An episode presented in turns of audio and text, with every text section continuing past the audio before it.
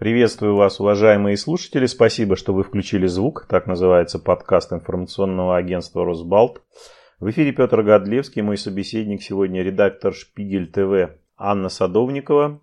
Добрый вечер, Анна. Здравствуйте. У нас сегодня будет э, международный разговор, интернациональный, э, Москва-Гамбург. Э, Но тема, которая сегодня появляется в СМИ не только в Германии и в России, но и, наверное, в большинстве стран. Это тема, связанная с коронавирусом, с пандемией, но она не касается каких-то медицинских аспектов, она касается больше социальных вопросов. Мы поговорим о так называемых вирус-диссидентах, о тех людях, которые воспринимают э, несерьезно или видят под этой болезнью какую-то конспирологическую историю.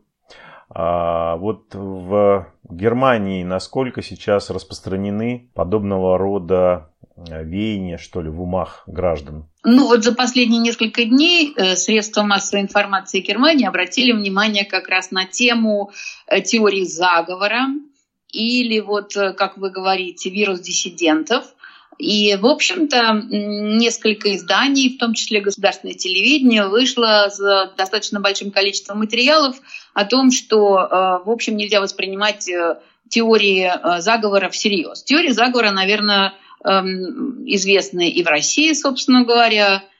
Самое главное и самое, конечно, ну, сомнительное о том, что это заговор эм, Америки против всего мира, Э, чтобы прекратить э, развитие различных экономических отраслей в э, успешных странах. Все это, конечно, существует.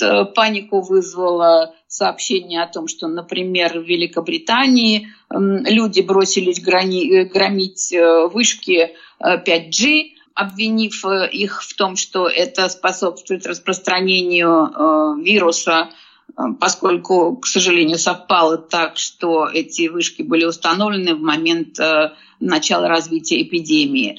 Э, в Германии тоже очень много такого рода историй, теорий, э, обменов. Но это все, можно сказать, практически где-то происходит в нишевом сегменте интернета. И нельзя сказать, чтобы это было очень распространено э, в умах э, тех граждан, которых ты встречаешь обычно в обычной жизни.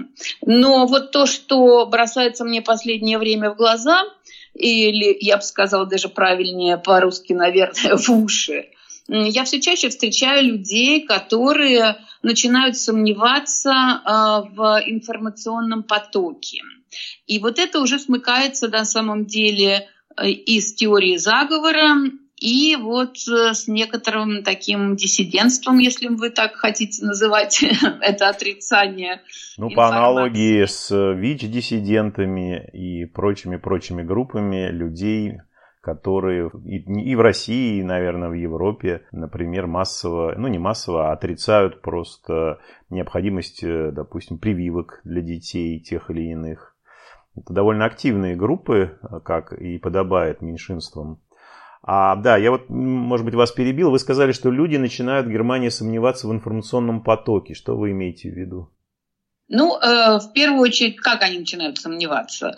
Э, с одной стороны, конечно, э, идет информация о том, что немцы сознательно и очень правильно относятся к тому, что им рекомендуют и власти, и вирусологи, стараются лишний раз не выходить из дома, и стараются держаться на расстоянии. Все это, с одной стороны, так, с другой стороны, не совсем. Потому что, если, например, сейчас посмотреть на тот же город Гамбург, э, стоит очень хорошая погода.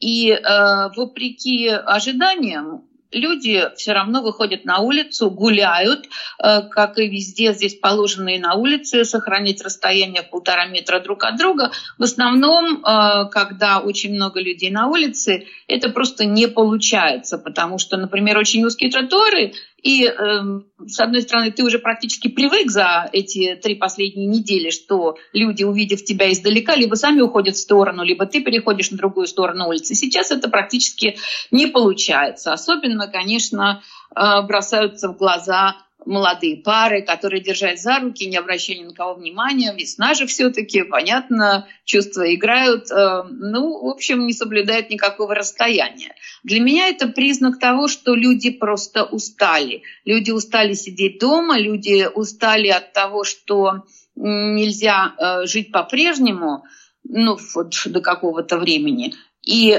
вот это как раз, на мой взгляд, и является почвой для того, чтобы начать уже очень сильно сомневаться. И именно вот эти сомнения заметили средства массовой информации, которые попытались как бы возразить такой попытке сопротивления, так сказать. Конечно, все время говорят о том, что надо все соблюдать, все время, каждый день идут огромные цифры, эм, сколько зараженных, сколько умерших, эм, с одной стороны, как бы огромные, но с другой стороны, в общем, конечно, на фоне других э, смертей, других болезней, они оказываются, если люди начинают их сравнивать, не очень большими. И вот это как раз противоречие эм, вызывает неприятие общей информации. Например, э, первые три программы нашего тележурнала, они имели просто зашкаливающий процент включения. Это с начала марта каждый понедельник выходила программа, и все три программы были посвящены э, именно э, коронавирусу, именно тому, что происходит, где происходит, как люди реагируют. И это были э, ну, миллионные включения, чего, в общем, достаточно часто и не ожидаешь. А вот четвертая программа, она уже оказалась практически в провале. Люди не стали ее смотреть, потому что все. Вот перенасыщенность информации о том, как все плохо, как все страшно, люди устали бояться. И вот как только ты устаешь бояться, понятно, ты начинаешь искать какие-то аргументы в пользу того, что, э, наверное, все не так страшно. И теперь уже речь идет о том, что по Германии гуляет еще один вирус – это э, вирус э, паники и боязни, вирус страха. Причем это не моя формулировка, это формулировка, например, одного из известных вирусологов, госпожа Карен Мюллинг. Она долгое время являлась профессором вирусологии, она сейчас на пенсии, поэтому я говорю, что она являлась. И она изучала как раз э, и вирус СПИДа, она изучала вирусы, как они влияют, например, на раковые клетки. Конечно, к ней обращаются очень много э, с вопросом, как она видит на сегодняшний момент ситуацию. И вот именно ее подкаст распространился стремительно в э, сетях WhatsApp. Мне его тоже прислали, и как раз именно это и дало мне толчок для размышления о том, что вот оказывается есть вот э, на самом деле есть э, такие вот радикальные диссиденты, отрицающие наличие вируса, то есть в любом случае люди, которые сомневаются в информации, поскольку э, вот та же госпожа Карен Мюллин, которой не доверять абсолютно нельзя, конечно, потому что она всю свою жизнь посвятила изучению различных вирусов, говорит о том, что э, паника, собственно, нагнетается новыми средствами массовой информации, и э, информация доходит до людей быстрее, нежели ее можно проверить или э, следовало бы проверять. Ну вот если послушать ее долгий подкаст, э, она говорит о том, что, например, зимой 2017-2018 года в Германии было 25 тысяч смертей и 350 тысяч зараженных. 2500 людей, э, человек умирает э, ежедневно. И на это никто не обращает внимания, потому что это самые разные причины. Это, ну не то, что нельзя сказать, что не обращает внимания, конечно, но я имею в виду, что не заостряет внимание и не говорит о пандемии, потому что причины самые разные, и э, цифры тоже устрашающие. Но, э, тем не менее, вот их сейчас сравнить даже с теми случаями, которые нам все время перечисляют, а, в общем, сложно.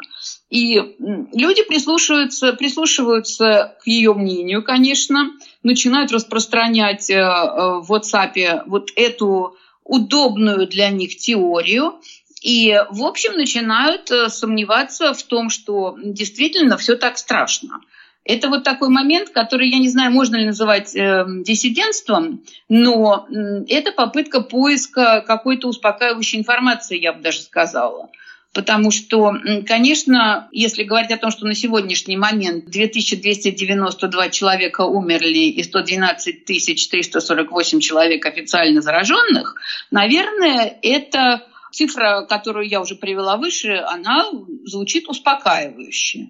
Э, следующий этап э, сомнений на самом деле высказал еще и один из совладельцев э, Шпигеля, которому тоже доверять, не доверять нельзя. Он очень известный публицист, господин Аукштайн, который и обозначил свое эссе, которое тоже сразу стали пересылать и наверняка прочитало огромное количество немцев. Это эссе, которое говорит о том, что боязнь болезни сжирает э, немецкую демократию. Э, то есть вот такая мысль, она тоже ложится, конечно, в канву тех мыслей, которые направлены, ну, если не на отрицание, то во всяком случае э, на сомнение. Если уже господин Аукштайн говорит о том, что этот вирус причинил огромный ущерб и разрушил жизни людей, э, привел их к страданиям, но показал нашу слабость, потому что помимо личной печали фактических э, жертв и их семей, это будет вечным посланием этой болезни. Мы более уязвимы, чем мы думали, пишет он. Это я вам цитирую, это не мои слова.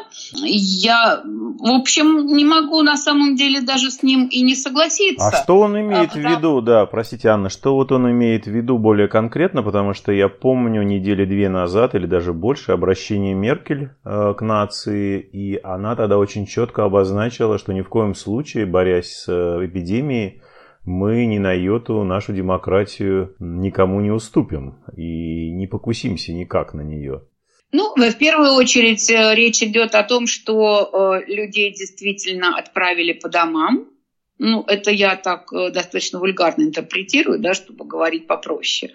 Эм, отправили по домам, запретили им встречаться. Сейчас в Германии самый крупный э, праздник э, католический Пасха, и люди не могут пойти в церковь, например, то есть э, отмена э, собраний не разрешает им э, встречаться все вместе. Понятно, это нужно для того, чтобы предотвратить заражение, но тем не менее вот вопрос-то и встает о том, что э, имеет ли это смысл если, опять же, как говорит господин Аукштайн, это болезнь, которая угрожает меньшинству людей. Вы все понимаете, что речь идет о том, что болеют и в основном умирают э, люди, которым за 80, э, которым 90 лет. Эта статистика тоже подтверждает. И получается, что по Аукштайну вот эта потребность людей объединиться, а, она возникла в результате политических решений, и политики решили с точки зрения Аукштайна возложить очень большое тяжелое бремя на большинство в пользу меньшинства. И э, себе люди задают опять вопросы, а существовали ли другие какие-то пути? Э, так ли это было э, важно всех посадить по домам и запретить существ... работать дальше эм, тем же предприятиям малого бизнеса. Закрыты, как вы знаете, наверняка так же, как и в России, эм, и рестораны, и парикмахерские, и маленькие мастерские по починке обуви. Люди э, лишаются своих небольших, но постоянных доходов. Правда, государство, надо отдать ему должное, их э, быстро поддержало. Но насколько этой поддержки, опять же, хватит, насколько будет долго держаться вот этот вот карантин, он, конечно, в Германии не очень жесткий, но, тем не менее, э, люди, которые не ограничивали себя, э, в общем, надо сказать, что в нескольких поколениях уже считается, они, э, может быть, просто уже устали или не могут себя ограничивать. И таким образом все это поворачивается в какой-то степени против государства. Ну, это уже я забегаю немножко вперед в своих размышлениях, конечно, так жестко все-таки господин Аукштайн не формулирует. Но, тем не менее, он уже выступает активно против того, что экономика рушится, а экономика рушится по всему миру. И вопрос, конечно, будет следующий стоять, поскольку все-таки я надеюсь, что демократия-то не порушится, и средства массовой информации будут э, и дальше являться в Германии четвертой и серьезной очень силой. Э, будут, конечно, впоследствии расследования, так ли надо было поступать, не так ли надо было поступать, правильно или вообще, что это было. Э, вот э, в этом смысле такого рода размышления, как у господина Аукштайна или как у госпожи Мёллинг, они ложатся на очень благодатную почву, потому что даже на бытовом уровне, как я уже начала рассказывать, мне это бросилось в глаза, я встречаюсь на улице с соседями или с коллегами, которые будучи людьми уже достаточно, я бы сказала, даже преклонного возраста, эм, они говорят, а давайте мы все встретимся, тайно пойдем выпьем э, винца у меня дома, я чего-нибудь приготовлю. В общем, совершенно не обращая внимания на то, что должны э, люди все-таки избегать э, большого скопления народа или каких-то даже групп.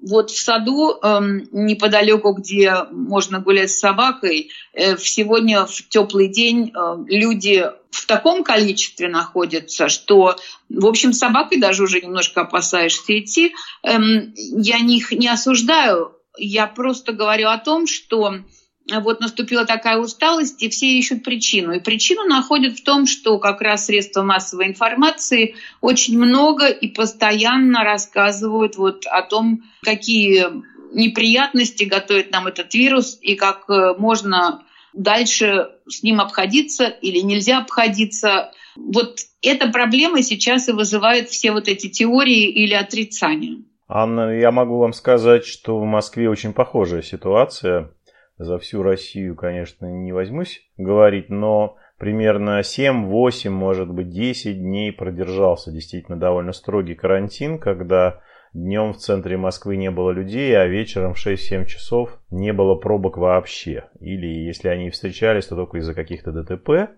И сегодня, находясь дома на самоизоляции, я выглядываю в окно и вижу традиционную пробку около своего дома. Понятно, что люди фактически вернулись к своему прежнему образу жизни.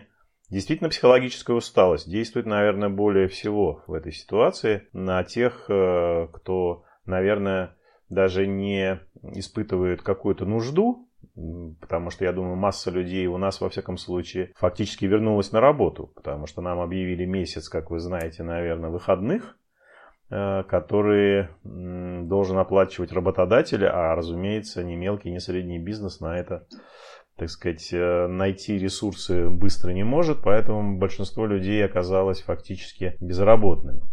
А вот в Германии э, сегодня объявлены какие-то сроки официального, так сказать, прекращения карантина или еще никаких точных данных нет?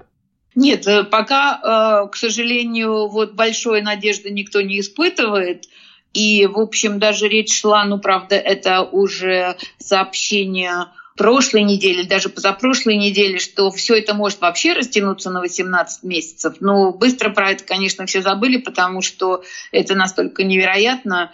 Тем более, что все обращают внимание, кстати, традиционно на Австрию. Вот недавно федеральный канцлер Австрии Себастьян Курц дал интервью немецкой газете таблоиду Бильцайтунг, и там он как раз объявил о том, что он-то как раз сейчас и пойдет, Австрия пойдет на послабление. Все немцы теперь, конечно, э, смотрят в эту сторону, потому что вот это какая-то такая надежда э, что все-таки э, скоро общественная жизнь опять наладится. Вот австрийцы уже нашли себе определенные даты, после которых они смогут постепенно, правда, не быстро возвращаться нормальной жизни, особенно после э, того, как э, сейчас нельзя праздновать э, Пасху во всем ее объеме, э, все-таки будет э, в Австрии разрешено, если я не ошибаюсь, после 19 апреля уже гораздо свободнее передвигаться. Еще будет запрещены, будут запрещены собрания больше 50 человек, но тем не менее уже э, вернуться к деятельности э, магазины. Хотя, надо сказать, что если говорить о магазинах, то австрийцы не имеют даже возможности пойти в магазины строительные, а в Германии они работают. В Германии работают автомастерские. И, как я уже сказала, люди, не обращая внимания на какие-то вот такие официальные запреты, например, в предместье Гамбурга. Это я знаю совершенно точно, потому что я тоже получала приглашение на такие праздники. Эм, есть определенные поселки, деревнями их не назовешь, потому что они побольше чуть-чуть, где люди все равно все знают друг друга и с удовольствием каждую субботу э, ходят э, праздновать друг с другом дома, конечно, какие-то памятные даты. Поэтому, э, в общем, нельзя сказать, что все очень было жестко в Германии, но Австрия подает нам, конечно, пример. И я думаю, что э, не выдержат так долго немцы э, сидеть по домам и ничего не делать. Вот еще самое главное проблема, конечно, в том, что Германия, например, не была страной хоум-офиса. В Германии даже существует, э, в общем, ироничное такое слово презентизм, да, наверное, когда ты демонстрируешь себя на рабочем месте. Презентизмус heißt es in Deutsch, ну, по-немецки так называется, да. То есть ты демонстрируешь свое присутствие на рабочем месте, когда ты должен вот от сих до сих сидеть и и показывать работодателю, что ты э, существуешь. Ты в любой момент может, можешь быть воспольз... тобой может воспользоваться в любой момент твой работодатель. Но когда ты уходишь на home office, конечно, такой возможности э, вот себя демонстрировать нет. И надо сказать, что э, Германия не совсем оказалась готова к работе э, в home office. И опять же, очень многие люди уже хотят вернуться на рабочие места, хотя перед этим они, может быть, и критиковали вот такую вот необходимость демонстрировать себя. То есть все, что угодно, ну, вплоть до теории заговора, конечно, но лишь бы уже вырваться вот из этого замкнутого пространства. Ну, психологическую усталость, да, безусловно. Об этом, наверное, сегодня говорят вообще не только в Германии и в России, а по всему миру. Я смотрел сегодня вчерашнее, наверное, выступление Трампа, который, с одной стороны, признавал, что все ужасно в Америке, но с другой стороны говорил, нет, друзья мои, мы видим свет в конце туннеля, и большинство экспертов сказали, ему ничего не остается делать, ему нужно хоть о чем-то хорошем сообщить своей нации. Да, спасибо большое, Анна. Я напоминаю слушателям подкаста «Включите звук», информационного агентства «Росбал», что сегодня с нами на связи была редактор «Шпигель ТВ» в Гамбурге Анна Садовникова. Спасибо вам, Анна. Да, с удовольствием. Будем все здоровы. Да, будем здоровы и по возможности будем соблюдать меры самоизоляции. И не верить в теории заговора или в то, что нам, нас обманывают э, наши руководители страны. Наверное, присоединюсь. Спасибо.